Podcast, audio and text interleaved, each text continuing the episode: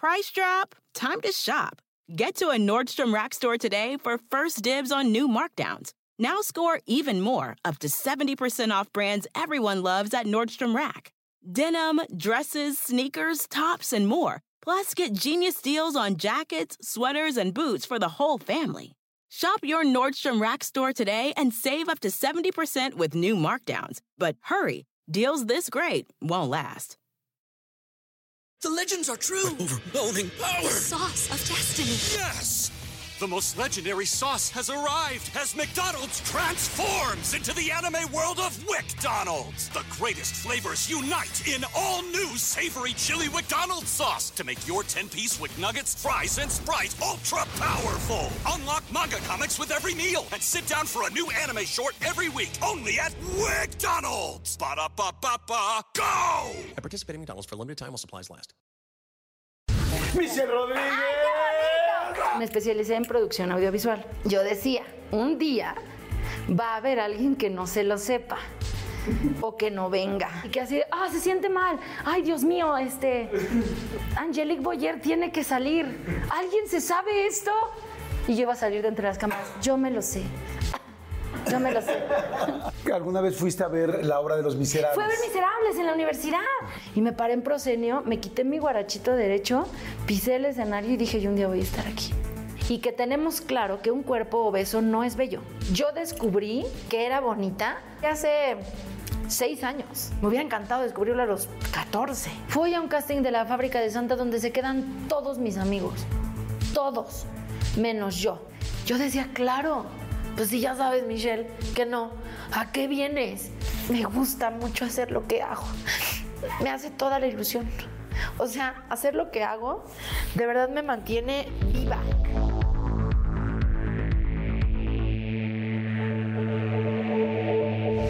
Bueno, pues un episodio más. Estoy muy contento porque es una mujer que admiro muchísimo, que la quiero mucho, a pesar de que nos vemos poco para lo que para lo bien que me cae, la veo nada. Pero es actriz, es por supuesto conductora, es estandopera de teatro, cine, por supuesto novelas, pero antes que todo eso, yo lo que digo es, qué chingona persona, qué linda es. Es una persona que se da a querer y yo creo que, aparte de todo su talento, yo creo que eso es lo aquí, la, la esfera que lo envuelve porque es adorable. Michelle Rodríguez. ¡Ay! ¡Qué! No, no, No, Polita, no, pues. Michelle. Ay, Michelle, qué bonito. Oye, gracias, qué bonitas Ah, palabras. pero es que es cierto, eres muy linda, eres una persona agradable, es muy difícil encontrar gente tan agradable.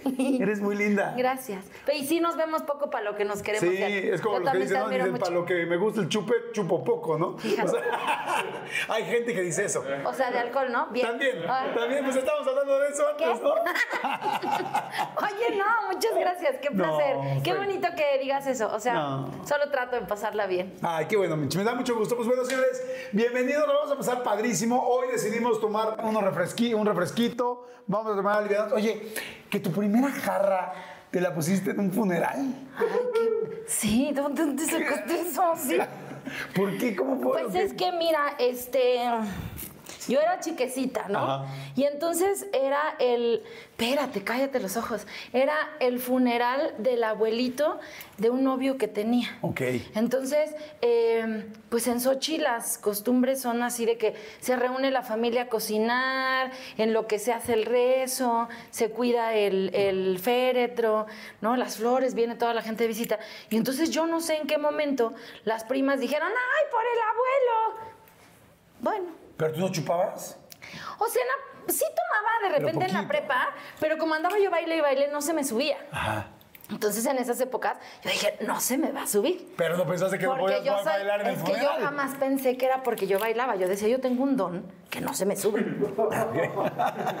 Nací con un don y puedo tomar mucho. Claro. Y entonces, ay, por el abuelo, ah, sí. Y seguíamos cotorreando palomas, palomas, palomas. Y de repente ya nos habíamos echado tres botellas de tequila. Éramos como seis, pero pues todas chiquecitas. O sea, de a, de a botella por dos personas. Pues yo creo que sí. Y entonces yo dije, todo bien, ¿no? Voy al baño, voy al baño, no sucedió. Me tuvieron que acompañar dos, dos de las ¿Y levantarte? Sí, así de, ay, Mitch. va". Y entonces yo venía. La cosa es que yo me acuerdo que íbamos camino al baño y yo les decía, ¿se fijaron que Claudia no tomó? Ha de estar embarazada. Y entonces, ay, Mitch. y yo, ¿vieron que Claudia no tomó? Bien, todas tom- ¿Tú tomaste? Sí, tú. Claudia no tomó. ¿No? Ay, Mitch, no sé qué. Y yo, "Mm, duro y duro, Claudia no tomó, Claudia no tomó. Y entonces, este. Llegamos a la mesa y entonces las, las tías ya nos tenían preparados unos chilaquiles bien picosos para que se nos bajara.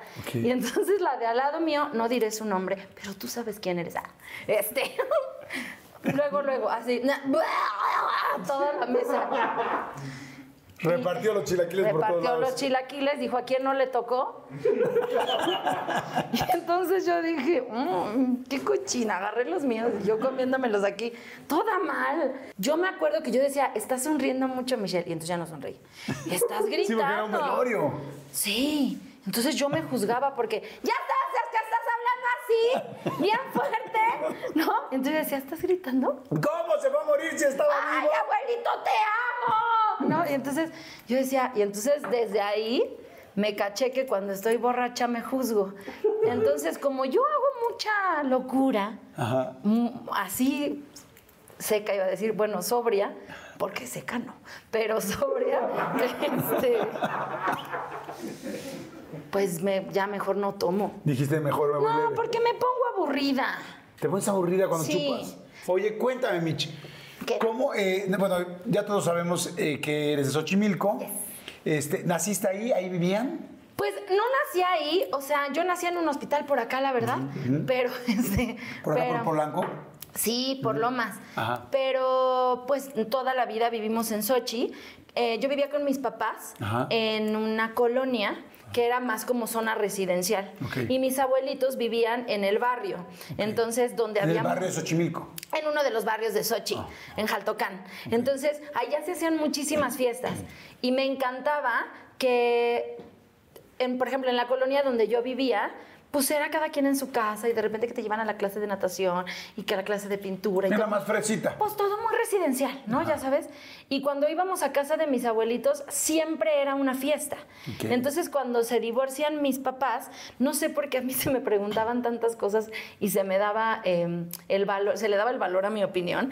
Y entonces mi mamá dijo, eh, ¿quieres venir a casa de los abuelitos? Y yo dije, súper ¿Pero venir sí. a qué, a vivir? A vivir. Ajá. Entonces nos fuimos, cuando mis papás se divorciaron, nos mudamos a casa de mis abuelitos. Porque tú, porque tú Pues un poco porque yo dije que sí. Ajá. Entonces fue un proceso como muy raro porque se divorcian mis papás, a mi mamá le da cáncer y a mí me dio varicela. Entonces fue, son, son cosas que tengo entre... ¿Todo al mismo tiempo? Todo al mismo tiempo. Madre santa. O sea, sí, fue, fue un 1992 un poco peculiar. Ok. ¿no? Pero llegamos a casa de los abuelitos y a mí me encantaba que pasara la procesión enfrente de mi casa, que había una cruz y había que salir a jugar con los niños, que podías todavía salir a jugar en la bici, ya sabes. Ajá. Y entonces yo soy muy enamorada de mi Sochi. Claro. La. Oye, tus abuelitos eran geógrafos. Mis abuelitos eran geógrafos, Los eran, dos. sí, eran maestros de Y que y geografía. en la casa era así de, a ver, vamos a checar las capitales. Ay, o- no, eran muy listos. Entonces, mi abuelito creo que es de las personas más inteligentes que he conocido, porque era muy autodidacta además. Entonces, él tocaba muchos instrumentos y él sabía de muchas cosas porque en lo que estaba esperando algo así, siempre estaba leyendo, siempre estaba... Tú le podías preguntar de lo que sea. Entonces, por ejemplo, si viajábamos y tú le preguntabas en el coche por cualquier cosa, es para hacer plática, ¿ya sabes? Este es un pino, ¿no? E, híjole, te echaba un choro de aquí a Acapulco. Las coníferas, Ah, ay, en el bosque de coníferas más. Y, y entonces te decía, mira, ahora ya cambió la vegetación porque no es montaña. Y tú decías, oh, seguimos hablando de eso. Y tú, yo, Yo nada más quería saber si era "Pero, pino o ¿y el no. mar ya va a llegar. Así. No, y sí, este, pues nunca fue como. Nunca fue como la, la geografía algo base en mi casa, pero mis abuelitos se conocieron cantando en las posadas. Porque allá las posadas son muy tradicionales en Sochi. Son las posadas del Niño Dios y entonces se hace mucha fiesta. Todo el mundo le dice Sochi, la gente que vive en Xochimilco dice Sochi. Ay, Somos no los únicos sé. que decimos Xochimilco. Creo que sí se dice Xochimilco y yo digo Sochi porque es mi cuate, no sé. Ok.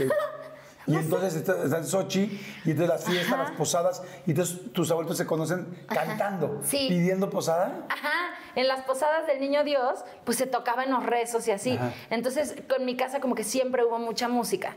Y a mí de chiquita me llevaron muy a temprana edad a, a estudiar música. Entonces, más que geografía y esas cosas, porque no es que, o sea, nunca fui mala para la escuela, la verdad, bastante buena, pero, pero nunca así de, ay, me encantaría ser o doctora o bióloga o... No. No quería ser artista, la verdad. Sí. ¿Desde qué momento te acuerdas que querías ser artista? Eh, desde siempre, o sea, me acuerdo mucho que me llevaron a ver al cine. Este, híjole, está saliendo mi verdadera edad.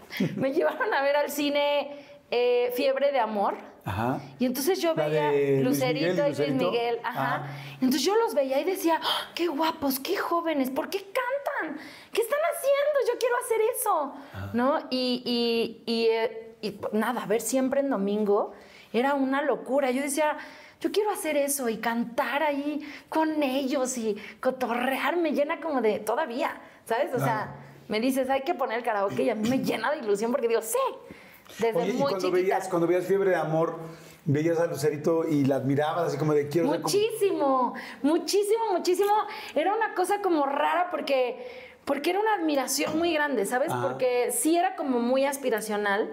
No, no, no sé si de verme así, pero sí de querer ser Rack your look for spring at Nordstrom Rack and save up to 60% on brands you love. Rag & Bone, Vince, Marc Jacobs, Adidas, Joe's, and more. Great brands, great prices every day at Nordstrom Rack. Score new dresses, denim, sandals, designer bags, and sunglasses, plus updates for the family and home. Get your spring on for less, up to 60% less, today at your Nordstrom Rack store.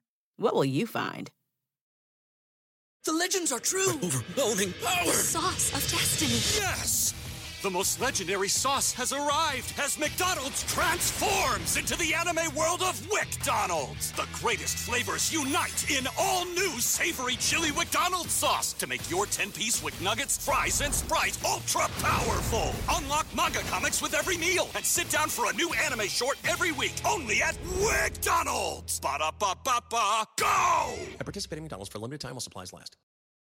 eso, Ok. ¿no? Porque yo la veía y decía, ¿qué es ese pelazo que tiene Lucerito? No sé si te acuerdas. Sí, claro. Traía un pelazo larguísimo, entre que chino y cepillado, y era guapa, y era como súper chi- así, ¿no? Y yo decía, wow, Lucerito. Oye, ¿y alguna, ¿conoces a Lucerito? ¿A Sí. Lucero o no? Sí. ¿Y ¿Le dijiste alguna vez? Todas no? las veces que la he visto. De hecho, hace poco me encontré a Lucerito Mijares en el teatro y le marco a su mamá y yo me seguía muriendo de pena. Lucero, ¿cómo estás? Soy tu fan. Soy esa persona. Pero soy esa persona, no puedo parar. A ti te faneo cada que te veo también. Ay, yo a ti. Pero sí, Lucerito es como, no manches, ¿no? Entonces, me acuerdo mucho que en Fiebre de Amor hay una canción que dice, lo que daría por ver mi nombre con letras doradas en un gran, en un gran teatro alguna madrugada y oír cantando al mundo mi canción, ¿no? Lo que daría por ser artista de buena fortuna, más famosa que la misma luna. Y entonces yo De hecho, la cantaba... canción Lo que daría. Lo que daría, ajá. Ajá. Y cantaban afuera del, del- en, en Acapulco y volteaban las letras, y- ¿no? Y entonces eh, yo decía, sí, yo, yo, que, yo quiero ser esa estrella. Y ya sabes, y Ajá. champán, las copas, brinda, ¿no? Y entonces ahora que... que- ahora que... Champán, los copas. Y bueno, Ven, y, y refresco, ¿no? Bueno, bueno, bueno. Y ahora refresco. ajá. Y, y, y, y ahora que tuve la oportunidad de hacer, eh, Morris, el, ahora en- durante la pandemia, produjo un show que se llama Más Bonita que Ninguna, que es un poco la historia de mi vida. Es una Mitch ahí medio, medio, con- un poco contando la historia de mi vida y de mis sueños. Y tuve la oportunidad de cantar esta canción y me significó muchísimo, porque sí, yo La quería hacer... Sí. Entonces, ¡Guau, qué me padre! hace toda la ilusión y me acuerdo muchísimo que yo ahí sí decía, quiero ser eso. Oye, también entonces esa voz, porque tienes muy buena voz, la sacaste de tus abuelos. Yo creo que sí. ¿Tus abuelos viven? Ya no. No ya no, sí. Ahora pienso y digo, "Put, serían muy felices. O sea, que me vieran en la tele todo el tiempo, porque además mi abuelita era, eh, era fan, ella siempre decía, yo soy fan del 2. Ella no veía otro canal. O sea, le cambiaba de canal y se enfurecía. Aunque estuviera el fútbol, ella lo veía porque no le cambiaba de canal, que no fuera el canal 2, ¿no? Entonces, yo creo que si mi abuelita me viera en la tele sería una cosa de locura. Wow. Sí. Oye, ¿y no te alcanzaron a ver nada? Nada. No me digas. Sí, sí, sí. O sea, ¿murieron hace mucho? Sí, mis abuelitos murieron en 2005 y en 2008, creo. Ok. Entonces, sí, yo empecé a estudiar esto en 2009, 8, 9. Ay, qué lástima que ya no lo vieron. Bueno, seguramente lo ven. Pero desde también, nada. Sky. Sí, pues justo sí. Me, me han pasado cosas muy chistosas porque eh, yo significo mucho las cosas, ¿sabes? De repente soy muy romántica, muy, muy romántica. Entonces te lo decía hace rato. O sea, para mí estar aquí sentada contigo y que me estés entrevistando, quiero llorar. Mi niña de 14 es de, no manches que estás con Jordi, ¿sabes? O sea, siempre, porque soy esa, porque, porque yo lo soñaba demasiado. Entonces, cuando la primera obra de teatro que hice fue Si nos dejan. Ajá. Y mi personaje pues traía unas trenzas largas y una falda mexicana, ¿no? Y usaba guaraches y así. Entonces, hay una foto de mi abuelita en un, yo creo que en algo de septiembre, ¿no? Tocando una guitarra con unas trenzas largas. Y entonces tú ves a la Eufemia y ves a Conchita y son muy parecidas, ¿no? Entonces digo, qué chistoso, seguramente mis abuelitos me lo mandaron. Claro, ay, qué padre. Bueno, entonces empieza todo este asunto, ¿no? Vives con tus abuelos, eh, tus papás separados, ¿veías a tu papá? Sí, Ok. veía a mi papá cada 15 días. Ok, y tu mamá se casa otra vez. Y mi mamá se casa y mi papá se casa. Ok. Cada quien tiene su pareja y cada quien tiene un hijo, Ok. que son mis hermanos. Ok. Diego o sea, y tú eres Cristian. única. Yo soy matrimonio. única de mis papás. Ok. Y después tienes dos medios hermanos. ¿No eres, eres hermana de Manuna? No, ¿verdad? Soy hermana de Manuna, pero esas cuentas luego las sacamos bien, porque somos muchos hermanos, pero eso hay un merequetengue de... Pero es media hermana de Manuna. Ajá. El, Manuna no es Diego. No, Diego, no, Manuna es Manuna, Ok. El del pelo azul. Sí, no, no, sí, sí, sí. Pero sí tienes otro hermano que se llama Diego, ¿no? Ah. Tengo un hermano que se llama Diego, Que no es Manuna. que no es Manuna. No. Eh, casi, pero ese es Diego. ¿Por qué casi? Pues, pues porque no es Manuna, ¿no? Porque él no tiene el pelo azul. Porque él no tiene el pelo azul. Entonces tienes varios medios hermanos. Tengo varios medios hermanos. varios medios hermanos. ¿Cómo te llevas con ellos? Bien, la verdad, bien padre. O sea, yo fui pues hija única 10 años y cuando llegaron los hermanitos, la verdad, eh, la verdad tantito sí hice, ¿no? Eh, pero luego los ves y dices, ay, ¿qué hiciste, bebé?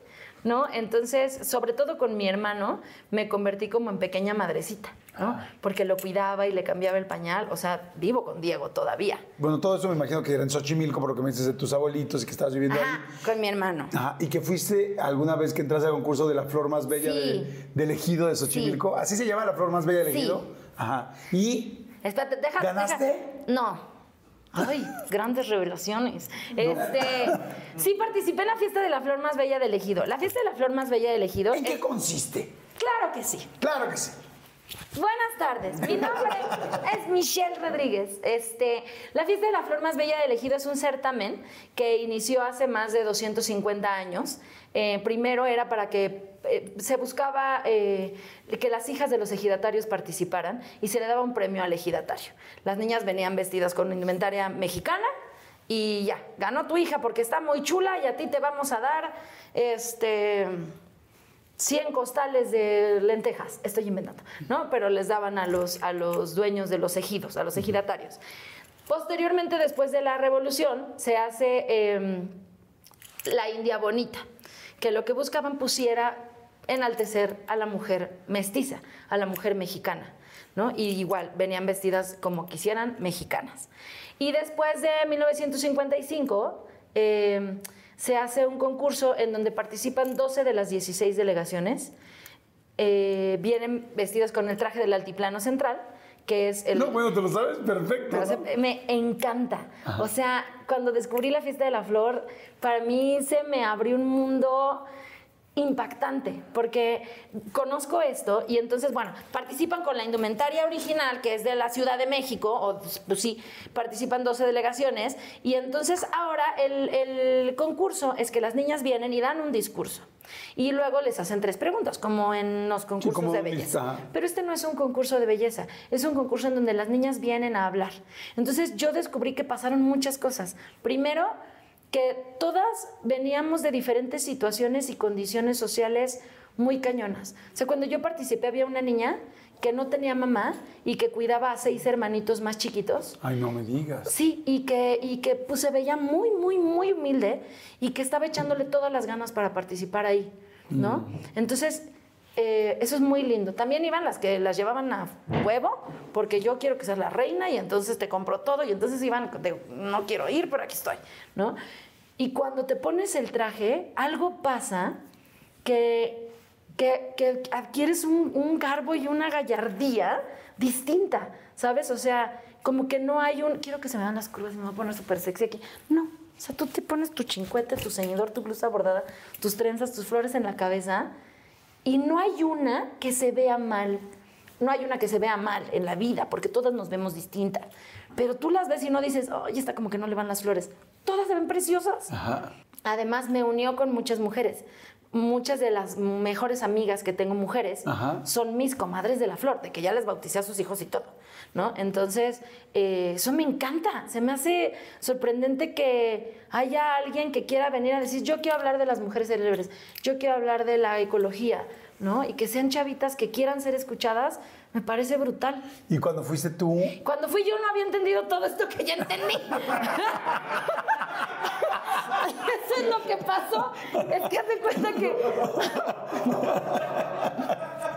Es que uno se da cuenta tarde. Mira, yo llego tarde a todos lados, a la vida de las personas, a entender las cosas. Este. Yo me acuerdo que siempre había estado la flor, pero pues a mí de chiquita me llevaban a la feria y así, porque además pues es un evento muy grande que tiene una gran derrama económica en la delegación, ¿no? Y entonces hay que la exposición ganadera, hay que la exposición de comida y que ya sabes, que te llevan la- a ver los conejos y las vacas, ¿no? Pues sí, de chiquita eso me llevaban. Y entonces la, la hermana que se vomitó en el funeral. no la embarazada, No, sino la otra, no, la, la- del- la que repartió los chilaquiles. la que... Ay, perdón. Bueno, está siendo famosa. Piénsalo, Susana. Ya dije cómo se llama. No voy a decir tu nombre, Susana, pero piénsalo. Yo me acuerdo que íbamos y vi a una, la que ganó, la escuché hablar y dije, esta es bien lista, esta va a ganar. Y pum, que gana. Pues sí, era bien lista, ¿no? pues sí, porque ella, o sea, no llegó como en todas a, a recitar algo aprendido. Ella llegó y dijo, yo soy esta mujer y no soy un ornamento. Y voy a hablar de mi delegación y voy a hablar de no sé qué. Yo dije, esa niña muy desenvuelta va a ganar, ¿no? Qué padre que Susana se lo aprendió, más sin en cambio. Más sin en cambio no ganó. Y ya, y entonces como que dije, "Neh". Y a los pocos años me quedaba solo un año para participar, solo ese año para participar o nunca más. Vi un letrero en... la- iba yo a nadar porque nadaba en esa época y vi una convocatoria y dije, ay, ¿será que me inscribo? Y un día llegué a mi casa y les dije, ay, me inscribí a la flor. Como una flor.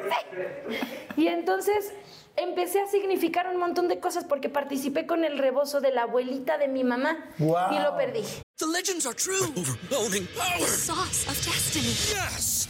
The most legendary sauce has arrived as McDonald's transforms into the anime world of WickDonald's. The greatest flavors unite in all new savory chili McDonald's sauce to make your 10-piece Wick Nuggets, fries, and Sprite ultra-powerful. Unlock manga comics with every meal and sit down for a new anime short every week only at WickDonald's. Ba-da-ba-ba-ba, go! At participating McDonald's for a limited time while supplies last. In a fast paced world, every day brings new challenges and new opportunities. At Strayer University, we know a thing or two about getting and staying ahead of change. For over 130 years, we've been providing students like you with innovative tools and customized support so you can find your way forward and always keep striving. Visit strayer.edu to learn more. Strayer University is certified to operate in Virginia by Chev and has many campuses, including at 2121 15th Street North in Arlington, Virginia. Per- Sí, perdón. Perdiste el rebozo de la abuelita Ay, de tu sí, mamá. qué oso. Mi mamá todavía a veces me lo achaca. Pero, pero es que yo dije, voy tantito al baño y regresé y dije, ¡Oh! Y mi rebozo, oh, ya no había rebozo. Se lo chingaron. Entonces participé y empecé a entender esto, pero yo iba muy feliz, yo estaba muy contenta. Entonces mi discurso era así como de eso, o sea, yo, yo iba y decía, me encantaría hacerles saber lo que siento de vivir en Xochimilco. De eso iba mi discurso. Entonces yo sonreía con unos 100 alcatraces en la, porque mi mamá dijo, porque como yo soy esta que te digo que luego ve cosas, yo me imaginaba con unos, eh, ¿has visto estos poros? Estas cebollotas grandotas, sí son Ah, poros, sí. ¿no? Ah, poros. Un- con unas gerberas aquí, muy, muy, muy así, porque además la semifinal es en medio de las trajineras, en medio de las chinampas, en medio de la nada, las chinampas, las trajineras, la familia y las niñas con un micrófono. Es una cosa muy bonita. Entonces yo me imaginaba con mis poros, mis flores, mi mamá me bordó mis blusas, ¿no? Traía yo el rebozo de la abuelita. Y entonces yo decía, aquí estoy muy preciosa. Yo me visualizaba así y mi mamá dijo, vas a cargar 100 alcatraces. Y yo dije, bueno, ¿no? Porque yo dije, Diego Rivera, vente para acá. Pero fíjate que le dejaron la cubeta. Porque eran 100 alcatraces de verdad. Entonces era una cubeta con 100 alcatraces, con tantita agua para que vivieran, metidos en un chiquihuite que yo cargaba con un rebozo. Y el nudo del rebozo se me encajaba aquí. Y entonces yo pasé, di mi discurso y yo sentía que el aire me echaba para atrás. Y decía, ah, sí pesan los alcatraces. Pero yo estaba muy feliz dando mi discurso. Y ahora van a pasar a verlas los jurados. Y entonces pasaron a revisarnos el, el traje uno por uno. Y, y yo con el nudo del rebozo aquí, y yo decía, me voy a infartar. O sea, esto es presión en el pecho, me voy a infartar. Y, entre que sentía que se me movía el aire, pero muy preciosos los alcatraces. Y luego yo le dije a mi mamá, pesaban muchísimo, les hubiéramos quitado la cubeta, ¿verdad? O sea, pero la cubeta estaba aquí metida en el chiquihuite. Pues era un gran chiquihuite con Pues una no se iban a morir los 100 alcatraces en una tarde. Le hubieran quitado la La cubeta. cubeta, ¿verdad? Sí, sí, se lo hubiéramos quitado. Ahora para, mira, ahora que existe el multiverso, voy a cambiar así de dimensión y le voy a soplar a mi mamá atrás, quítale la cubeta. No, es que Oye, y ya bueno, al final de repente tú haces su speech. Ay, doy mi speech. Y entonces vienen las 20, ¿no? Ahora vamos a, nombrar a nuestras 20 semifinalistas. Y a mí es la primera vez en la vida que me dolían los cachetes de tanto sonreír. Yo decía, yo no puedo más y me temblaba aquí, pero era muy feliz. Yo estaba muy feliz porque además yo siempre quise estar en un escenario. Entonces yo decía, estoy cumpliendo el sueño. Estoy en un escenario. Hay mucha gente viéndome y hablé. Y ahorita que me pasen a las 20 van a ver. Así. Y yo veía y seguían descartando y decían, y había, pasó mi bloque, luego pasó otro bloque. Yo era bloque 2, y luego ya iban en el 4, y ya nada más quedaban dos de 20, y dije, híjole, ¿será que se regresen otra vez al 2? No, se regresaron. Y entonces no pasé a las 20, no pasé a las 10, pero yo dije, ¿qué hay que hacer? A ver, ¿qué es lo que hay que hacer? Ser embajadora cultural de mi comunidad, jalo, yo lo hago. Entonces, por eso me, me gustó tanto y hice el documental y me iba yo a las conferencias y daba pláticas. O sea, no ganaste en ese momento, pero realmente lo seguiste haciendo todo el tiempo. Sí, y luego ya me mandé a hacer una banda sin número. ¿Te mandaste a hacer una banda? Para mi exposición, obvio no me la ponía más que en casa, pero ¿En tu casa sí te pusiste la banda? pues un par de veces. mira. O sea, un día fuimos, una amiga y yo, a visitar a la reina del Huipil, a Cuetzalan, y entonces, como no dejaron ir a las ganadoras, pues ahí nos fuimos la Miriam y yo, y nos prestaron una corona. Entonces le dije, tú te pones la corona y yo me pongo mi banda. Tú tranquila, todo bien. Ya llegamos en, ay, embajadoras culturales de Xochimilco inventadas, nos trajeron mis papás. ¿No? Y entonces, pues sí. O sea, sí me hice una banda, pero con el pretexto de que era para la exposición. Claro. Pero ahora la veo y digo, ay, no tiene año, ni tiene número. Pero Dice tiene- Flor más bella del ejido. No soy, sí soy. Exacto. Yo no estoy mintiendo nada. Eso. Oye, Sí. qué lindo, qué padre, qué padre que además lo hagas con tanta pasión, Sí. lo hayas vivido con tanto gusto y que además sigas ayudando a mucha gente. Y entonces después de esto, me imagino que fue tu primer escenario. Pues y... no formalmente, porque de chiquita ya había quedado que el concierto de piano y que una obra en la escuela. Ajá, cositas y así. estas cosas. Me dices, yo quería ser artista desde siempre. Siempre. ¿Cuál era tu idea? O sea, ¿pensabas en algún productor o que algún día para esto funcione? Es que, ay, es que te digo que yo soy muy romántica. Yo estudié diseño y comunicación visual y me especialicé en producción audiovisual. Y luego hice un posgrado en políticas y gestión cultural. Y mi especialidad es eh, eh, eh, producción y eventos, producción teatral y event y ah, ya no me acuerdo, pero algo así. Espectáculos y eventos teatrales, producción de espectáculos y eventos teatrales. Yo decía, un día va a haber alguien que no se lo sepa o que no venga. Y yo voy a decir, yo me lo sé. Y entonces ahí nacerá mi gran ¿Cómo ibas a decir? Yo me lo sé. El texto. Sí, ¿sabes? yo voy o sea, que estábamos en una telenovela y que así, ah, se siente mal. Ay, Dios mío, este. Angelique Boyer tiene que salir. ¿Alguien se sabe esto? Y yo iba a salir de entre las cámaras. Yo me lo sé. Yo me lo sé. Sí. Entonces tú pensabas eso. Yo pensé que iba a pasar eso. Y no. sea, no, no puede pasar. Sabemos que no puede pasar ahora. Pero sí, era como Pero un tú lo creías. Sí. Entonces, bueno, y antes de estudiar eh, esta parte de producción, ¿habías estudiado actuación? Sí, desde muy chiquita me llevaron a, a tocar el piano y a cantar y a estudiar música. ¿Alguna Y vez fuiste a ver la obra de Los Miserables? Fue a ver Miserables en la universidad. Nos llevaron a ver Miserables, porque yo estudiaba producción. Entonces, ay, vemos en la, en la automatizada, la barricada, que era impresionante. Y a mí siempre me había gustado el teatro musical, pero yo nunca había visto Miserables. Siempre el teatro musical parece que es muy feliz, ¿no? Siempre es final feliz, vaselina, eh, eh, todos son contentos, ¿no? Iremos juntos. la Iremos chingada. juntos, shabadabadaba, ¿no? Rama lama lama. Y entonces eh, vamos a ver Miserables y me acuerdo, yo usaba guarachitos hasta que empecé a estudiar teatro. Toda la vida usé guaraches porque me gustaba, ¿no? Entonces eh, me acuerdo que me paré en proscenio de los, de los teatros Telmex en el, en el. 1, que es así enorme, y me paré en proscenio, me quité mi guarachito derecho, pisé el escenario y dije, yo un día voy a estar aquí. Y solo hice así, para mí, y lo guardé en mi corazón. Y ya, y ay, vimos la obra y dije, no manches esto, no lo puedo creer, o sea, no podía creer lo que pasaba. Y entonces dije, eh, me voy a meter de acomodadora. Yo iba a la universidad ¿De tarde. acomodadora? Ajá. Yo a la universidad en la tarde.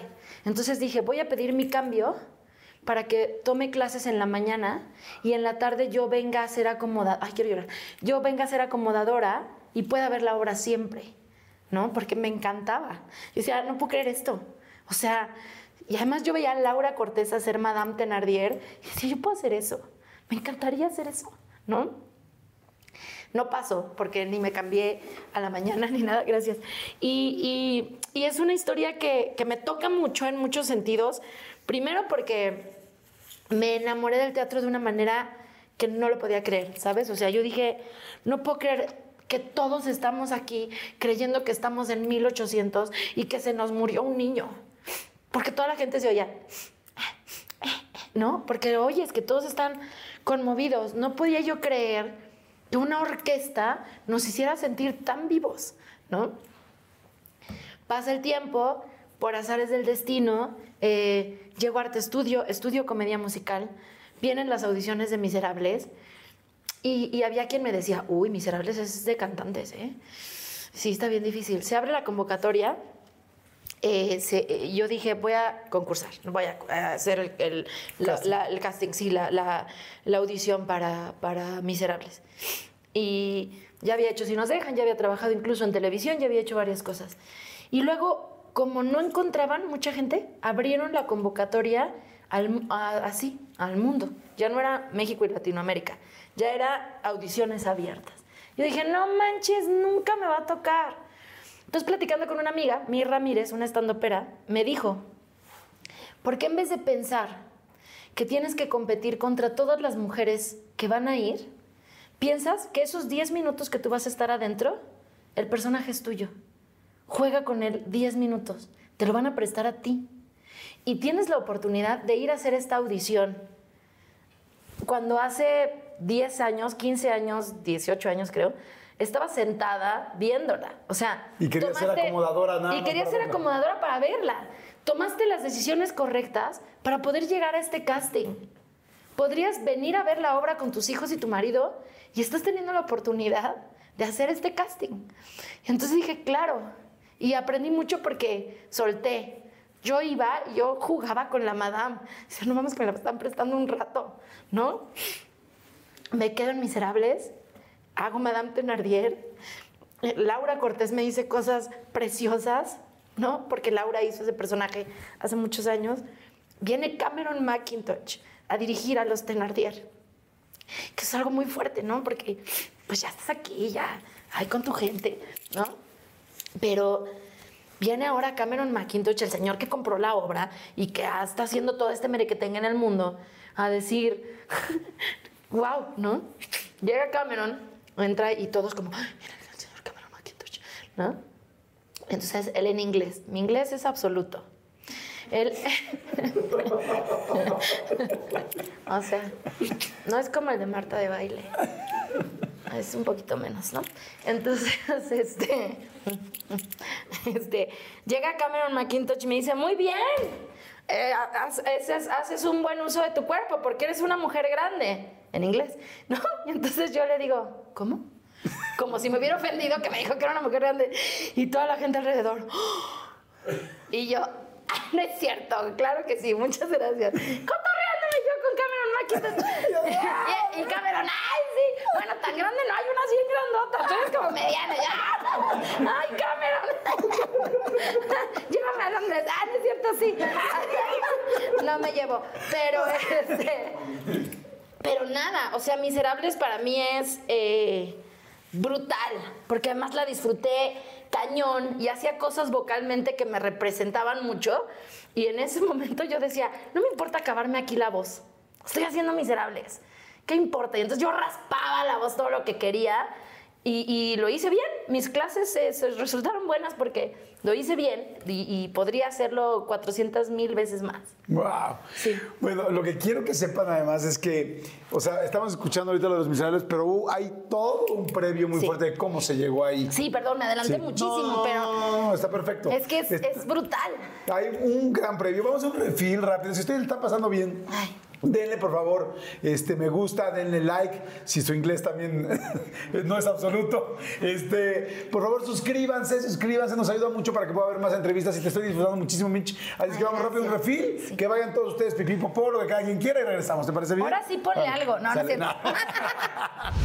Hay un momento donde tú ya empiezas a, a- a actuar, a, a ir a los castings, a todo esto, bueno, sobre todo ir a los castings antes de actuar en forma, este, y vas a lo de la nueva banda Timbiriche, bueno, perdón, del musical de Timbiriche.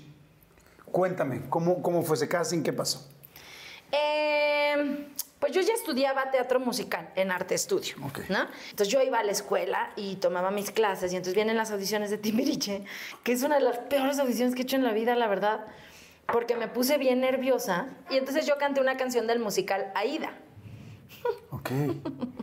Y entonces en la mesa de audiciones me preguntan, ¿de dónde es? Pero, no, no, no. Y yo escuché, ¿de dónde eres?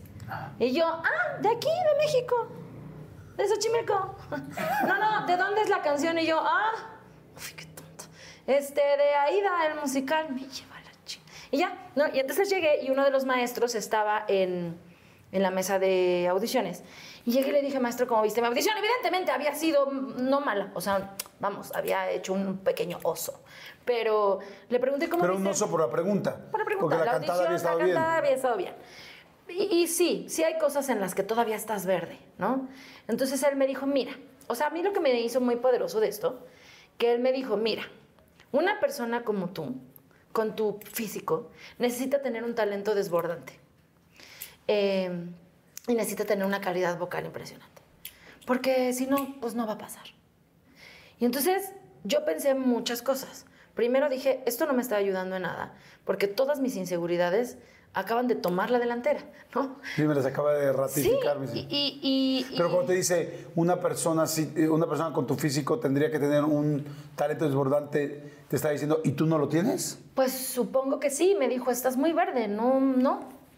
Oye, dije, pero qué "Ah". fuerte te dijo, ¿no? Sí, y entonces, O sea, fue- o sea, por otro lado lo pienso y digo, bueno, cuando eres maestro, mm, no está tan padre, porque, porque al contrario, tendrías que decir, mira, bueno, pues échale gan, ¿no? No un, pues iba a estar rudo, chava, ¿no? No sé, o sea, entonces, como que por un lado me desanimé un poco, porque además me dijo, eh, tienes que tener un talento desbordante y una voz eh, impresionante. Ubicas a alguien, ¿no? Y me enseñó.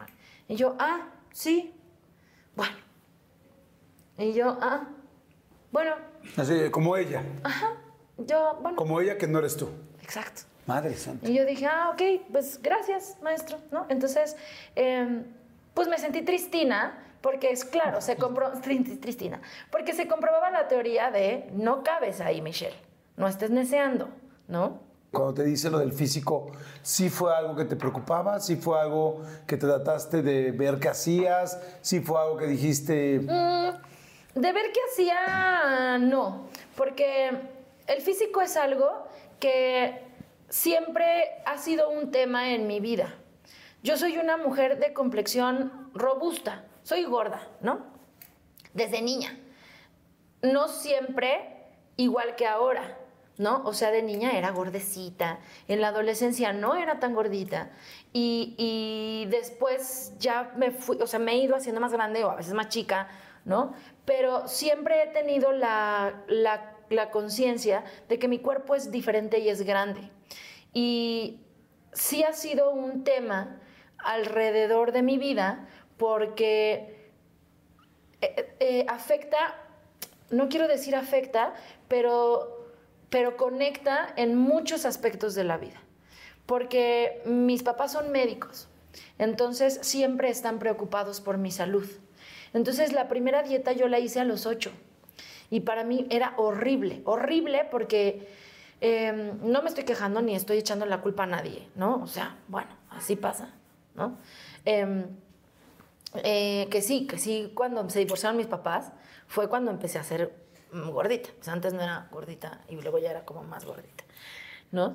Y, y- la primera dieta la hice a los ocho y luego me mandaban media torta a la escuela porque la niña no puede comer tanto, ¿sabes? Y esas cosas a mí me daban muchísimo dolor y muchísimo coraje. Yo decía, no quiero decirlo así, pero sí decía yo que emputé, ¿sabes? Porque yo tenía otra amiga que llegaba con un topper de este tamaño, con salchichas, fruta, papas, sándwich, chingo de cosas, ¿sabes? Y entonces... ¿Y tú media torta? Eso es con lo que no contaban en mi casa, ¿verdad? Que yo me- Entonces, la neta, que mí me mandaron mi media torta, yo me comía mi media torta y le ayudaba a Gina con todo lo que ella traía. Porque cuando Gina sacaba su lunch, todas hacíamos picnic, ¿no? Entonces, eh, pues sí era una cosa que, se- que era molesta porque era, era una... eh, había presión, había eh, preocupación de la familia, ¿no? Entonces, eh, eso, esa es una, ¿no? Eh, otra es que culturalmente estamos construidos y estamos creo que ya un poco menos, pero culturalmente estamos muy acostumbrados a que un cuerpo gordito o está enfermo o es de gente floja y definitivamente no es de gente bella. O sea, eso es algo que tenemos muy grabado y que hemos mamado durante muchos años de generaciones atrás y que tenemos claro que un cuerpo obeso no es bello. Entonces, cuando tú lo asumes, es complicado. Porque entonces yo descubrí que era bonita. O sea, yo ahorita me veo y digo, soy muy guapa, la neta. Sí, soy muy guapa. Lo descubrí hace seis años. Pues qué, qué mensa, la neta, ¿no? Fue mucho tiempo. Me hubiera encantado descubrirlo a los 14, ¿no? Porque, pues sí, no está padre sentirse chinche, ¿no? Acá tengo, acá tengo, acá tengo. Ay, no, no, no. Y este, Claro, entonces, descubrirlo antes, sentirte más segura. Claro, porque entonces eh, vienen muchas cosas eh, que, que es todo junto con pegado, ¿no? O sea, no nada más es el, eh, ah, bueno, pues que haga una dieta. Ah, no, que haga una dieta, pero tampoco este, la banda va a decir, ay, claro, yo quiero salir con ella. Y son cosas que tú vas asumiendo, que ni siquiera las cuestionas, porque la sociedad así funciona, ¿no? O sea, igual en la televisión, en el cine, en todo, el gordito es el, el, el- el cagado, el gordito es el que se cayó, el gordito es el mejor amigo, la gordita es la mejor amiga, la gordita es la que se cayó, la gordita es la que se rompió el pantalón, ¿no? La que se le salió un pedo. O sea, siempre son estas cosas de, ¡ah! ¿no? ¡Qué risa! Y también aprendí mucho, digo, desde siempre he sido muy... mm, O sea, desde siempre he tenido eh, la comedia muy presente en mi vida porque desde niña soy esta persona. O sea, eso sí, no, no creo que sea una máscara. Seguramente en algún momento lo fue o, o- o de alguna manera he construido mi vida así. Pero desde niña siempre he sido muy cotorra. Ya digo cotorra porque soy mayor. Pero. Ay, qué oso. Siempre he sido muy cagada. O sea, siempre he sido muy chisti, pues. O sea, siempre mi cabeza tiene una broma. Pero son cosas que vas asumiendo y que no cuestionas porque ya condenaron los demás. ¿Sabes? O sea, esto es blanco y tú no lo puedes negar. ¿No? O sea, ¿tú alguna vez has cuestionado que esto es blanco? No, porque alguien dijo que esto es blanco. Eso es blanco. Se acabó. Como dices tú, lo hemos mamado durante muchos años y lamentablemente 100%. no, ni siquiera te lo preguntas, lo cuestionas, Claro. te das cuenta de que este blanco tiene gris, colorcito aquí, que de aquí está más oscuro. Y o sea, podríamos estar en una, o sea, podríamos sacar un pantone y podríamos sacar un microscopio y capaz ni es blanco, Ajá. es marfil, ¿no? O sea, eso, de pronto, de pronto son cosas que uno va asumiendo y que se van convirtiendo en, en limitantes o en bloqueos mentales que hacen que digas, claro, yo no. sí, como sentencias. Sí, Como sentencias de por vida. Y entonces, y entonces yo decía, yo no puedo ser artista. No hay una como yo ahí. Por eso cuando yo vi a Laura Cortés, que era muy grande en esa época, dije, yo puedo hacer eso.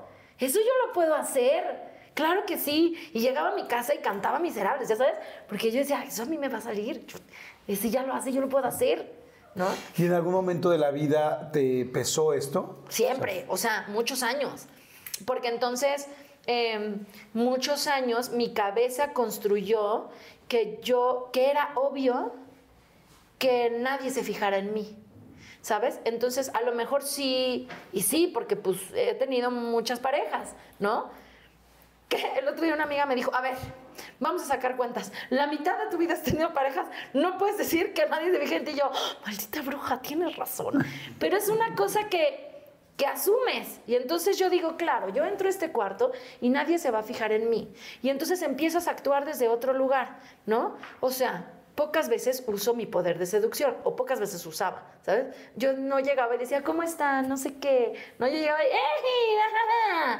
Porque ese es mi, ese es mi poder de Sí, atracción. era como tu arma. Y también hay muchas cosas que uno tiene que aprender a, em, a acomodar, ¿no? ¿Puedo hacer una dieta? Sí. ¿Puedo hacer ejercicio? Sí. Más sin en cambio, es posible que mi cuerpo no cambie. Sí ha cambiado muchas veces. Hay veces que ahí se queda. O hay veces que no cambia. No, y luego se regresa. No, o sea, o sea, no soy esa persona que está acostada en su casa comiendo papas. No, soy esa persona. La constitución es diferente, o sea, no es quién le echa ganas y, Y quién no. A veces en algunas cosas sí, Sí. algunas ocasiones puede ser, pero muchas otras no lo es así. Entonces entiendo muy bien lo que estás diciendo y, me- y además de la parte personal que te entiendo ahorita y que te agradezco mucho, mucho la confianza y que, la, y que la compartas, me, me interesa mucho la parte profesional, ¿no? Es como a un mundo donde yo siento que el físico es tan importante, donde las palancas son tan muy importantes y yo quizá ese físico que estoy viendo, que están poniendo como parámetro, no es el que tengo, No y dos, no tengo las palancas, como chingados me amarro mí para así hacerlo. Sí, Eso es lo que me Eh, encanta. Pues, gracias. O sea, creo que en el momento en el que dije, voy a hacer esto porque me gusta, solté un montón de cosas. Porque dije, bueno, esto hay. O sea, esto es lo que hay. ¿Funciona? ¿No? Bueno, voy a regresar a la escuela. Allá seguro habrá una producción donde lo haga, ¿no? Y creo que no me di cuenta hasta, hasta mucho tiempo después que dije, claro, esto hay. Y ahora, después de muchos años de haberlo trabajado, digo, no manches mi cuerpo. Hace poco todavía en una entrevista para hoy me preguntaron que si creía que el físico era importante para esta carrera, ¿no? Y yo dije, pues claro que es importante porque, pues porque sí, o sea, aprendo muchas cosas. Hay personajes que definitivamente no puedo hacer, porque si estamos buscando a una mujer rusa de ojos azules, de 1,93, no va a pasar. A menos de que todos estemos en esa convención. ¿No? Podemos jugar a que eso va a pasar. Pero si es una mujer en los años 20, la carcelera, y no dice más, pruébenme, lo puedo hacer. ¿Sabes? Si dice, ahora vamos a ver a una mujer que mató a sus hijos y los tiraba a la basura porque ella vendía con su marido. Pruébenme. ¿Qué más dice? ¿Dice es chaparrita? ¿No dice? Ah, me voy a ir a formar esa fila.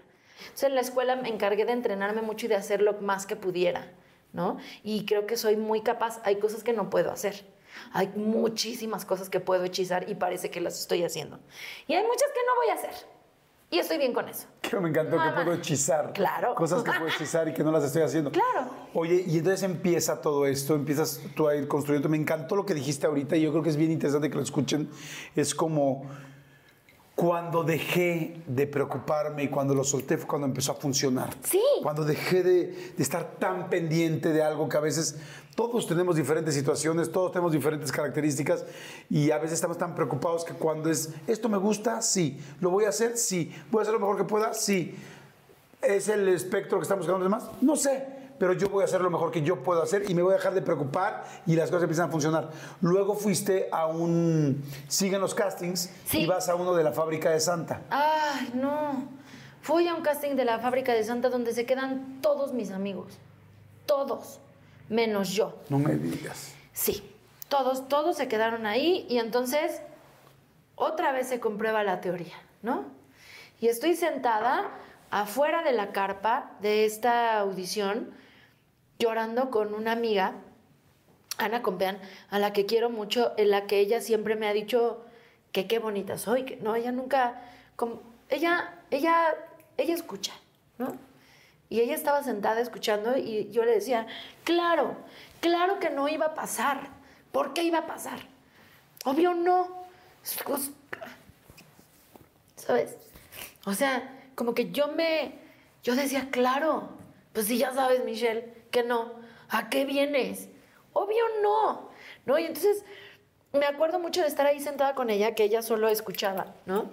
Y como que me decía, ay, no, Michi, es que tú, y, ¿no? Como que ella trataba de animarme de alguna manera, pero yo a mis adentros decía, sí, ya sabes, ¿para qué? Ya sabías que no, obvio no, Michelle. No cabes aquí, nadie te va a dejar hacer esto, porque no te ves como las demás. No te ves como las demás. Vámonos. Y me fui, ¿no? Y entonces, nada, después los fui a ver y les aplaudí y dije, qué padre, su show. ¿Cómo te armas después de eso? O sea, ¿cómo te vas a tu casa y cómo vuelves a hacer otro casting? Em, me gusta mucho hacer lo que hago. Lo disfruto muchísimo. O sea, ay, Dios mío. Creo que creo que el amor y la pasión verdaderamente son cosas muy poderosas, ¿no? Em, me hace toda la ilusión. O sea, hacer lo que hago de verdad me mantiene viva. O sea, te lo juro que si tú me dices ahorita, sacamos el karaoke, me hace toda la ilusión. Como si fuera el Auditorio Nacional. Porque lo que me gusta es hacerlo, ¿sabes? Entonces, eh, como que digo, bueno, vamos a ver. Y cuando empieza a funcionar, como que dices, ah, a lo mejor estoy equivocada. Ah, a esto les gustó esto. Tal vez lo puedo replicar. Pero lo que sí creo es que eh, personalmente empecé a, a cuestionarlo, ¿no? De pronto, o sea, yo dije, esto no va a pasar, no va a pasar, no cabes, no hay. ¿Quién hay? Nadie hay. Sheila, pero canta cabrón. No va a pasar, Michelle, si cantas bien, pero no cabrón, ¿no? No va a pasar. Y ya está ella, y es güera. Es otra cosa, ¿no? Es otra, otro, así, o sea, yo, mira, en la lista de minorías, yo voy palomeando. Sí, porque hay muchos estigmas. Y yo estoy de acuerdo, ajá. ¿no? Entonces, morena, chaparrita, mujer, ¡oh! Dios mío, gorda, ¡ay! ¿no? Es como, ¡ay! Y entonces, eh, pasan muchas cosas. Primero viene si nos dejan, hacen una audición para la mejor amiga de la protagonista. Me decían mis maestros, es que, es que estás pintada, porque es una obra de- es del cine mexicano. Y entonces, claro que das todo el fis del tipo, ¿no? Y entonces, como que jamás a mí se me ocurrió que podían hacer algo donde yo cupiera, porque lo que ya está hecho no quepo, pero nunca dije, ah, capaz alguien hace algo donde yo quepa. Quedo ahí y, y- y- y sucede, ¿no? Y entonces, es claro, aquí sí cabe. Y entonces yo pensé, debut y despedida. Porque este es un musical mexicano en donde este personaje funciona porque se ve exactamente igual que yo. Porque en las películas del cine de oro sí había personas como yo, que se veían como yo, ¿no? Entonces, eh, luego viene Polita. Porque De ahí, porque estás en la obra de teatro. me van a Y de ahí ver. te van a ver los productores. Van Cari, Fajer y Nicandro. Y un día me hablan de Televisa y me dicen, hola, ¿cómo estás? Te hablamos de Televisa, queremos que hagas una prueba para una telenovela. Y yo pensé que era una broma. Porque yo dije, ya lo soñé esto muchos años, ya vi que así no funciona, esto es una broma. Seguro alguien escuchó que yo lo soñaba de chiquita. Y yo, ¡ay, sí, claro! Ridícula, ¿no? Mándenme las... Me mandan las cosas. Y yo dije, ah, ok. Y luego me hablan, oye, ¿sabes usar el apuntador? Y yo, claro, claro que sé. Mentira, ¿no? Y entonces voy a este casting y entonces sucede al revés. Estaban muy sorprendidos porque eres la niña del teatro, ¿verdad? Y que cantas, ¿no? Y es que ya nos contaron, ¿no? Que incluso había una chava que estaba audicionando conmigo, no para mi personaje, para otro personaje que me dijo que tú ya te quedaste, ¿no? Y yo, sí, no, no sé, ni he pasado al casting, ¿no? Qué padre. Ajá, eh, pues dicen que a ti te trajeron del teatro, ¿no? Y yo, sí. Ay, qué incómodo, ¿no? Y, y- y pues ahí hice mi prueba. Estuve horas esperando y luego me dijeron, ¿te aprendiste la canción? Y yo dije, claro. Como, porque yo, todo era una broma, ¿no? Yo dije, claro, como soy la niña del teatro que la vieron cantar, me quieren hacer la broma de que tengo que cantar. Es una novela, no voy a cantar. Soy la muchacha, ¿no? La chica de servicio, no voy a cantar.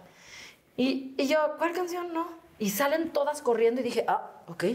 Y de repente llegan con hojas y, te tienes que aprender esta canción para la escena. Y yo, ah, nadie me dijo, ¿no? Gracias a Dios me la sabía, Golpes en el Corazón de con los Tigres del Norte y Paulina Rubio. Y entonces pasé, hice mi casting, quería hacer pipí y dije, ¿puedo ir a hacer pipí? Voy a hacer pipí y abro la puerta del camerino y me dicen, eso es todo, muchísimas gracias. Y dije, tonta, por hacer pipí. Te hubieras esperado. Mm, y ya me fui a mi casa y dije, esto no va a suceder. Y de repente, no sé cómo, yo ya estaba abrazada del, del cuello de Sebastián Rulli en una telenovela a las 9 de la noche en el Canal de las Estrellas. En el que amaba tu Que abuela. amaba a mi abuelita, ¿no? Entonces yo decía, wow, esto. Y luego un día se le echa encima y le da un beso a Sebastián Rulli. Que además yo me acuerdo que ese día de la escena, este, yo no dormí un día antes. Ma- Vi mi llamada y dije, maldita sea, mañana es el beso con Sebastián Rulli. Ay, Dios mío. Porque, o sea, no es que yo estuviera enamorada de Sebastián Rulli, ¿verdad? Pero sí, ¿no? Pero, pero sí que representa, ¿no? Mañana te toca besarte con Sebastián Rulli. ¿Cómo? ¿No? ¿Qué? Y entonces, eh, oh, bajaron muchísima gente de las oficinas. O sea, yo me acuerdo, esa cocina estaba llena de gente. O sea, había gente de prensa, había gente de las oficinas, estaba Nicandro, la, la cochina de la Isa González. ¡eh! Y yo, maldita bruja, cállate. O sea, es, es sabido que da pena, ¿no? O sea, no, es que vas a besar a Sebastián Rulli. No, bueno, no sé. O a lo mejor aquí hay, hay quien dice, ah. Yo decía, Jesucristo, ¿no? Y entonces la cochina de la Isa, y yo, cállate, bruja, ¿no? Y viene la escena Sebastián un sol, porque además mi primera escena en toda la televisión mexicana fue con Sebastián. Y él me dijo, ay, qué bien. Y me dio una patadita y me abrazó y me dijo, mira, esto va a pasar, todo bien. Entonces yo me sentía muy cómoda con Sebastián. Y entonces se hace trending topic en Twitter, ¿no? Y yo, ay, wow, por ahí... Pero, ¿y cómo fue el beso? Nada, este. eh, ella le dice que también es muy fuerte. Le dice, no importa que. Bueno, eso también es muy fuerte, Polita, y después platicamos. Pero la Polita le dice, no importa que tú no me quieras, con lo que yo te quiero nos alcanza para los dos. Y se le va encima. Se sube en un banquito, se le va encima y se le prensa el cuello y le da un beso. Y él se queda así, y luego ella se quita, porque había leído su horóscopo que decía. este, pues el horóscopo decía como tienes que hacerlo ahora o nunca. Y ella dijo, claro, es esto. O sea, no era lavar los trastes. Ella dijo, claro, el universo está diciendo, ve a besar a Guzmán. Y entonces se hace trending topic y entonces de repente la gente me empieza a reconocer en la calle y es precioso, ¿no? Y entonces yo como, como artista y como mi niña que soñaba con hacer eso era, guau esto. Y entonces la gente me decía, yo quiero ser como Polita. Y yo decía, ¿por?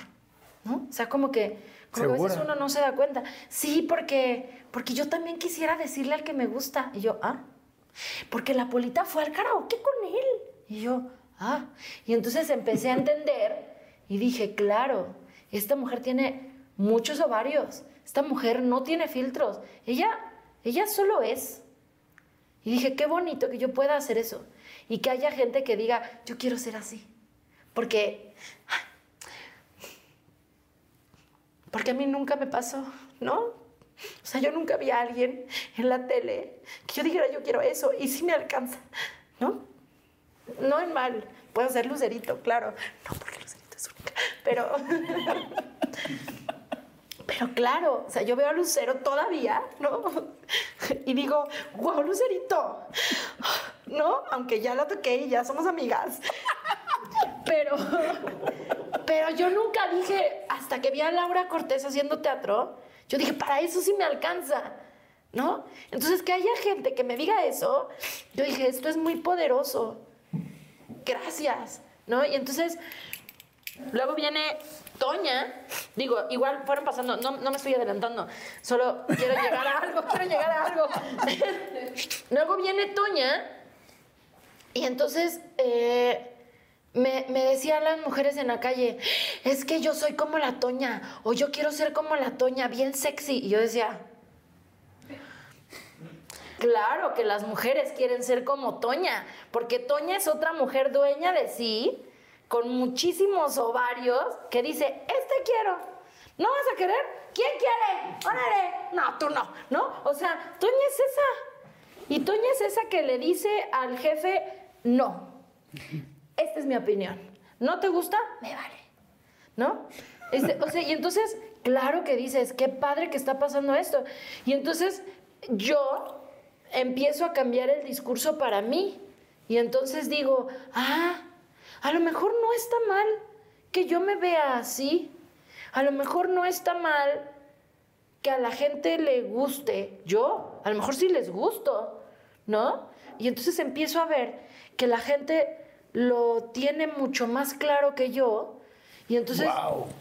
a mí todavía me cuesta. Hay cosas que yo digo y que digo, ah, pues aplícalas, Michelle. Léelas, apúntatelas y léelas. ¿No? O escucho las entrevistas y digo, qué bárbara. ¿Quién es esa señora? Tú. ¿No? Y entonces eh, e- empieza a pasar esto y, y- y me empiezan a pasar cosas muy, muy, muy fuertes. Una vez fui a, dar show a Chihuahua y una niña me dijo, ¿cómo haces para librar la batalla con tu cuerpo? En una entrevista. Y yo dije, no sé a veces de dónde me salen las cosas, como que muy del corazón, pero no es que yo las tenga completamente estructuradas en mi cabeza. Voy respondiendo al- al estímulo, como buena actriz. ¿no? Entonces, yo le dije, es que no tiene que ser una batalla. ¿Por qué estás viviendo una batalla con tu cuerpo? No tendría que ser una batalla. Tu cuerpo lo que menos quiere es pelear con alguien. ¿No? Y menos contigo. Ni menos contigo, no mames, vives ahí. No tendrías por qué pelear con tu cuerpo. Una batalla es horrible. Es horrible que te digan la batalla con tu cuerpo. No mames, ama tu cuerpo. Habrá cosas que no puedes hacer, habrá cosas que no puedes tener, habrá cosas que no puedes conseguir. Y no estoy hablando nada más de, de la condición física, ¿no? O sea, bueno, del- del- de lo físico, de lo bello, ¿no? Porque sí nos enseñaron que lo gordito no es bello. Nos- sí nos enseñaron. O sea, eso es algo que sí me queda muy claro. Porque yo digo, soy gorda, ay no, está súper bonita. No, dije soy fea, dije soy gorda. ¿No? Es que eso es muy fuerte. Entonces, a mí me pareció eso muy fuerte. Y luego, igual, en otro lugar, un día llegó una chava y me dijo, gracias a ti uso shorts. Y yo dije, ¿qué? ¿Sabes que en esos momentos yo digo, ay, gracias, qué padre? ah". Pero lo pienso y digo, ¿por qué no usaba shorts? Porque tienes unas piernas gordas. ¿Te quedan? Póntelos. ¿No te quedan? ¿Y te sientes cómoda? Póntelos. El chiste es que estés cómoda, ¿no? Y hace poco una chava me encontró en un, en una de estas tiendas de mascotas, que ahí sí chillamos las dos abrazadas con cubrebocas. ¿eh? Todo mal. No es cierto, mamá, no la abracé. Pero ya estaba vacunada. Llegó una chava que ni siquiera es, porque además esa es otra. Llegó una chava que ni siquiera es tan gordita, solo no es delgada, ¿no? O sea, solo no es muy delgada. Y me dijo, "Em, soy bailarina. Eh, em, en la escuela no querían que yo fuera bailarina. Y yo les dije que les iba a demostrar que podía ser bailarina. No soy la prima bailarina porque definitivamente no iba a funcionar. ¿Qué es la primera bailarina? La La, primera, la bailarina. primera bailarina de la compañía. No soy la prima bailarina porque no iba a funcionar, porque no sucedió en las audiciones, pero soy la mejor de mi generación. Y te lo debo a ti, porque, porque si tú puedes hacer lo que tú haces, yo también quiero. Y me empeñé y soy bailarina. Y dije, qué fuerte. ¿Sabes por qué? Porque, ¿por qué tendríamos que dejar de hacer cosas? Em, soy muy feliz con lo que hago. De verdad, mi trabajo me parece brutal. No lo puedo creer. O sea, todos los días digo, no manches que estoy haciendo esto. Me parece un sueño, ¿sabes? O sea, soy esa niña de ocho todos los días en mi cabeza. Ahorita soy mi niña de 14 diciendo, mames, que estás con Jordi, ¿no? Soy esa niña que dice, ¿qué es esto? Y me caigo de risa, mira las luces, vas a cantar una canción. Los premios TV y novelas para mí representaron muchísimo. ¿En qué momento me los dan a mí con el burro? ¿No? Que además el burro me hace sentir segura y está. Él no cuestiona. Él dice, "Tú eres chingona, yo estoy parado junto a ti, ¿no? El burro que lleva conduciendo desde antes que yo naciera. ¿En qué momento me va? La verdad, porque pues yo no vi el calabozo, ¿no? Pero. ¿En qué momento confían en mí de esa manera? ¿No? Y además, te ves chulísima. Y la banda no lo cuestiona. O sea, eso es algo que además ahora me sorprende mucho. Claro, todos somos, o sea, no, es- no eres monedita de oro. ¿no? Habrá gente que diga, guácala que fea. A mí no me gusta, me cae gorda, lo que sea. ¿Qué tal el amor? Eres una persona, has mencionado tres veces en la entrevista que eres una mujer muy romántica. Sí. Eres cursi, romántica. Sí. Y este, ¿y cómo te ha tratado el amor? ¿Cómo, cómo... El amor, fíjate que no me ha tratado mal. O sea, creo que... eh, Ay, qué fuerte lo que estoy diciendo, porque ayer dije, maldito amor, no es cierto. Pero creo que no me ha tratado mal porque he tenido relaciones de las que he aprendido mucho. Eh, y, creo que eh, o sea, estoy justo en este momento de la vida en la que creo que necesito ser tan congruente como lo soy con mi carrera y profesionalmente con mi vida amorosa. Porque así como la Polita dijo, quiero salir contigo, a mí me da muchísimo miedo. Entonces, creo que a veces los personajes vienen a enseñarme muchas cosas, porque me tocan muchos personajes así, en donde soy devora hombres, en donde soy la que los conquista, en donde soy la que trae 90 atrás de, ¿sabes? Y yo digo, qué miedo, yo no, por favor, ¿no? Mejor háganme examen de matemáticas, ¿no? eh, que igual lo reprobaría. Pero sí, creo que eh, sí soy muy, muy apasionada. Me gusta la gente que, que es apasionada. Me gusta la gente que es trabajadora. Me gusta la gente que es inteligente. ¿Tienes pareja en este momento? No, en este momento no. Oye, ¿has ligado en apps? Ay, esa es otra. ¿Por qué te ríes? Me encontraste. Y le diste que no. ¡Maldita bruja! ¿Le diste super like? Sí, sí has Pues ligado. no te he visto porque capaz yo le puse. Sí has ligado en. Ay, sí, pero está compli. O sea, el otro día el psicólogo me dijo, no puedes salir solo con gente que conoces, Michelle. Tienes que salir con desconocidos. Ese es el chiste, que conozcas gente. Y yo, "Ah, ¿Y si has salido con alguien o no? sí. Fíjate que ayer salí. ¿Ayer? Sí. ¡Ay, qué emoción! ¡Déjame! ¡Me da pena! Y ya me puse aquí en pijamada. ¿Ayer?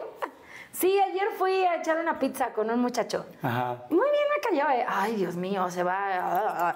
Este, sí, fíjate que sí. Está padre. ¿Guapo? Sí. No me hagas juzgar. No, no, me no. hagas decir, porque luego esto va a salir y entonces. Pero, padre, fíjate que sí. Y tú le dijiste, oye, no, no es de fans, o sea. No, te voy a decir, les voy a decir el truco. Fíjate que eh, he salido con dos personas de las apps y ninguna de las dos personas se ha acercado y me ha dicho, o sea, me gusta tu trabajo, qué padre, qué padre lo que haces, qué padre todo esto, Tan, tan. pero nadie ha sido como de, ni me quiero tomar la foto, ni, oye, ¿a poco esto? ¿No? O, o sea, no, no hay un acercamiento desde... desde Sí, o sea, es un acercamiento personal que no es igual a el fan. Es que, vamos, es- es- sí es distinto, el- es un approach distinto, ¿no? Entonces, sí, solo he salido con dos personas que no eran fans. Entonces, eso está padre. Y le he Claro. pasado bien. ¡Qué bueno! Sí, sí, sí. ¡Qué padre! ¿Quieres De hecho, hijos? esta semana, decía, esta semana salí con estas dos personas, ¿cómo están? Este, bueno, pues, mira, yo si no tengo exclusividad en Televisa, menos en la app de Ligue, claro que sí. Oye, ay, Dios mío, estoy diciendo muchas cosas. Quiero tener hijos. Eso es algo que, que todavía estoy acomodando. O sea, yo veo mi carrera y digo, híjole, un hijo sí me complicaría un poquecito. Y hace no mucho dije, creo que sí podría, sí me gustaría, ¿no? Eh, sí me gustaría tener un hijo porque, porque creo que sí, esta cosa de, de- o sea, primero sí pienso que tener un hijo, necesitas tener todas las ganas de tener un hijo. O sea, si es un hijo de ahí nomás, yo creo que mejor no. Si tengo unas ganas y unas, un amor así que no puedo más de un bebé, sí. Porque, porque yo creo que estaría padre también andar trayendo ahí. Claro, por ¿No? supuesto. Además eres muy cariñosa, muy amorosa. Bueno, digo, hay También gente... soy bastante neurótica, hay ¿eh? gente que sí. También se le diría, ¡ya! Sigamos. Pero como cualquier mamá. Sí. O sea, hay gente que decide tener hijos, hay gente que decide no tenerlos. Pero yo creo que tú tienes como un amor desbordante. O sea, yo creo que tú serías muy buena mamá. Sí, O sea, pero sí les diría, ¡ya! Sí. vamos, vamos a lo de Xochimilco, órale. Cállense, cállense, cállense. Está hablando Jordi. Sí. Oye, y hay algo que me encantó, que estoy viendo tu anillo. Sí. Este anillo es como de compromiso. Sí, justo. justo. Cuéntame, ¿pero quién te lo dio? Yo. O sea. ¿Cómo? em, alguna vez pensé que de pronto cuando estamos con una pareja nos olvidamos de ser quienes somos, por complacer, por llevar bien las cosas, ¿no? Soy una mujer infinitamente comprometida con mi trabajo y mi carrera, de verdad infinitamente. O sea, a veces hago sacrificios que sí son sacrificios reales, porque digo, bueno, ándale, pues ya ni modo, vamos a hacerlo, porque quiero hacerlo, ¿no? Y a veces conmigo no, ¿no? A veces digo, nunca más voy a ver a esta persona. Y ahí voy otra vez. Nunca más voy a decir esto. Y ahí voy otra vez. Nunca más voy, ¿no? Y otra vez. Y entonces no tengo el mismo compromiso conmigo que con lo externo. Y entonces me tocó bastante y dije, qué fuerte. Entonces un día dije, me voy a comprar un anillo de compromiso para tener un compromiso conmigo. Guau, qué bonito. O sea, no es de casarme y de, ah, yo me amo a mí misma, sino de, oye, no se te olvide que primero acá, ¿eh? Sí, que el compromiso es primero conmigo Sí, antes que en todos así, al igual que con el trabajo, al igual que con mis papás, al igual que tal. Y es que a veces pasa, bueno, yo espero que no a todos, pero muchas veces puedo dejar de hacer algo por complacerte o dejar de decir algo o hacer algo que no quiero, ¿no? Porque ya quedé, por compromiso, por lo que sea.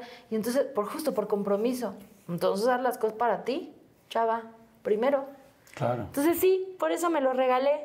Y además, sí, es como de compromiso, nada más que es negro. Eh, me encanta, me encanta todo lo que hemos platicado, me encanta tu forma de ver la vida, me encanta tu forma de también verte vulnerable ante la vida, Sí. porque es a ambos lados, ¿no? Hoy, gracias a Dios, una etapa profesional importantísima, una felicidad muy grande por hacer lo que haces, por esa vocación que tienes desde el primer día que te subiste a un escenario hasta hoy, que te siguen sorprendiendo todas las cosas. Me encanta verte así, sencilla, natural, sorprendida eh, por cada cosa que va pasando. También me encanta ver a la mujer que que lucha, que enfrenta, que saca adelante. Sé que tu mami eh, tuvo cáncer, me lo comentaste en un principio. Creo que también tuvo eh, un derrame o... Sí, ha tenido un par de infartos cerebrales. Bueno, cinco, sí. Y tu mamá es médico. Sí. Eh, y has enfrentado todo eso y han saca- salido adelante con todo esto, ¿no? Sí, eh, aprendo mucho de mi familia. Creo que lo que más aprendo de mi familia es que siempre están, pase lo que pase, ¿no? Em, y que esto va a pasar. Esto va a pasar. Va a estar bien cabrón, pero va a pasar. Eh, mi mamá hace poquito, bueno, hace unos ah, no, ya no tan poquito. Este, eh, como cinco años, tuvo un, eh, un infarto cerebral. La estudiaron y tenía una, una arteria así, china, como cola de cochino. Y entonces había que cortarla y pegarla. Era una cirugía de o sí o no, ¿no? Y entonces mi mamá estaba con una tranquilidad. Entonces yo le decía, ¿por qué no tienes miedo? ¿No? No, o sea, yo no dejo que me pongan anestesia en el dentista porque me da miedo que se pasen y me muera, de verdad. Porque además también como hija de doctores soy muy hipocondríaca, la verdad. Entonces, ya sabes, a mí me duele, o sea, el- de las flores que traía yo aquí enterradas, yo sí decía, me voy a infartar, ¿no? O sea, sí me duele el brazo y yo digo, esto ya es infarto al miocardio. Toso para que, o sea, soy esa. Entonces yo veía a mi mamá muy tranquila y le pregunté, ¿por qué no, no tienes miedo? Y me dijo, no, confío mucho en los doctores y confío en Dios. Y además yo ya hablé con mi cuerpo y ya hablé con Dios y ya les dije que no sé qué. no". Y yo decía, wow, esta señora. Wow, esta señora. ¡Qué terror! Yo estaría destrozada llorando, ¿no? O sea, también no puedo creer que se estaba divorciando y luego le dijeron, tienes cáncer. ¿Qué? Aprendo mucho de mi mamá. O sea, me parece que es, la, es una de las mujeres más valientes del mundo. Porque, porque siempre sale, ¿no? A la adversidad. Si ahora yo mañana digo quiero ser bombero, mi mamá me compra una manguera. Soy esa. O sea, ¿no? Y ella, ella es la que me dice, ándale tú, si puedes, no sé qué, ¿no? Y definitivamente sí soy todo lo que soy. O sea, por mi familia. No tengo duda. O sea, yo sé que si ahorita se me poncha una llanta aquí, levanto el teléfono y van a estar aquí cambiándome la llanta porque no se cambia.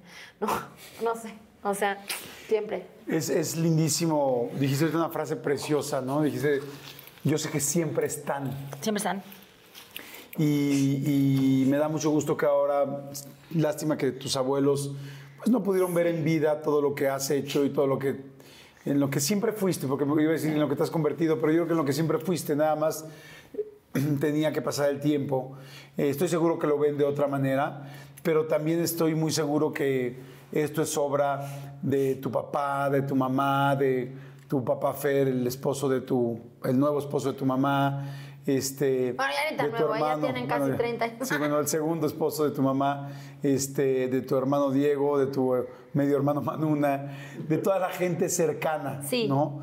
Que, que confía, cree. Y fíjate qué lindo, ¿no? Lo que dijiste. Desde el principio estuviste platicando mucho de Xochimilco y de lo orgullosa que te sentías, de todo eso. Y es, creo yo que cuando uno se, se siente tan orgulloso de sus raíces, sus raíces también se sienten orgullosos de él Ah, o de qué ella. bonito. Y así ha sido en tu caso. Y te quiero, quiero terminar esta plática con algo que, que es algo muy sencillo, pero, pero que, que te quiero dar. En algún momento me platicaste ahorita de ese, de- de- del juego, del juego, del concurso de la flor más bella elegido, que bueno, que no entraste en estas 20 finalistas. este, que por más que pasaban las secciones, dices, no creo que se van a regresar a la sección 2 para ver si todavía estoy. No se regresó. Si todavía estás ahí, pero la realidad es que mm, es muy lindo todo lo que, lo que has hecho. Y yo creo que en esta plática, más que en esta plática, nos ha quedado constancia con todo lo que vemos. Pero en esta plática fue muy lindo ver cómo has salido adelante con todas las cosas y cómo todo este entorno ha sido tan importante para que estés hoy donde estés, por tu talento personal y por el talento de tu familia, de estar siempre contigo. Y yo te quiero regalar esta medalla que es significativa y que es la celebridad más bella del ejido. Ay, no. No te ganaste en ese momento la flor, pero Qué estoy. Gracias. pero estoy seguro que, que esta medalla significativa de celebridad más bella elegido, porque así te vemos, todos aquí en el equipo te, te admiramos mucho, todos te respetamos mucho. Gracias. Qué linda que dijiste que, que, que, que padre estar aquí en entrevista, pero quiero decirte que para mí es exactamente lo mismo, me da mucha emoción estar contigo en esta entrevista, por lo que te admiro y porque siempre te lo he dicho. Y, y te diste cuenta que lo que seguía iba a ser más difícil que cargar eh, las, las 100, Sí. 100 alcatraces. las, los en 100 tu alcatraces y que iba a ser más difícil que traer el huipil pegado y que el pecho lo tenías aquí y que eso era solamente el comienzo de muchos esfuerzos. Pero algo que es lindísimo es que a pesar de no haber ganado, ah, sigues hablando como, como si fueras la mejor ganadora de ese momento y es porque haces las cosas con pasión. Y esto es algo, te digo, muy sencillo, pero es para nosotros tú eres la celebridad más bella del ejido y, y elegido le llamamos a todo esto y le pusimos tres palabras que creemos que definen mucho lo que eres. Tenacidad, como lo pudimos ver aquí en esta plática, talento, Gracias. definitivo, y dedicación, no has parado. Y no lo pudimos poner porque no lo había descubierto, pero yo pondría aquí también todo ese entorno familiar tan lindo que tienes y cómo hablas. Dicen que los éxitos son en conjunto y que siempre se trabaja en equipo. A veces ese equipo está y a veces como tus abuelos ese equipo Sí, se dirige desde otro lado. sí. Pero, pero definitivamente eres una persona a la cual tenemos mucho que aprenderle y, y inclusive tú me acabas de decir que todavía tienes mucho que aprender. Sí. Y eso es algo precioso porque hay algo dentro de ti todavía más grande que tú. Es algo impresionante como Gracias. el ser humano nos reinventamos, nos hacemos, nos sorprendemos. Y me da tanto gusto verte tan feliz, me da mucho gusto verte contenta. Espero que sigas cumpliendo todo, todo, todo, todo lo que te has propuesto y, y que lo sigas disfrutando tanto y que te sigas siendo muy fiel a ti, porque a veces faltan, hacen falta no lo sé en tu caso, pero en el mío, 50 años para aprender a confiar en ti Sí. y para aprender que es tiempo de dejar de dar solo por los demás y empezar a dar por ti. Así es que te quiero dar esta ¡Ay, medalla como la celebridad más bella del ejido. Me hace muy feliz. Qué bueno. A mí me hace muy feliz tenerte, aprenderte, quererte y que sepas que siempre cuentas conmigo y con todos nosotros. Gracias. Gracias por tu tiempo, gracias por estar aquí, pero gracias por tu ejemplo, más que nada por tu ejemplo, porque todos aprendemos de gente como tú. Muchas gracias, muchas, muchas gracias. Te quiero mucho. Yo también, muchas gracias, corazón. Muchas gracias. Y a ustedes, recomiéndenla. Si les gustó todo el mensaje que hoy, todo lo que le aprendimos hoy a Mitch, recomiéndenla, compártanla, véanla y gracias por siempre estar aquí. La gente de Estados Unidos, de Centroamérica, la gente de Europa, toda la gente de México, gracias por sus comentarios y pongan muchos comments porque siempre los leemos. Los leemos y, este, vamos a estar muy pendientes de este. Ay, qué emoción. Te quiero mucho. Muchas gracias. Muchas gracias. Gracias a todos. Nos vemos en la siguiente. Chao. Ay, no, Gracias. qué barbaridad. ¿Sabes qué me faltó? No es cierto.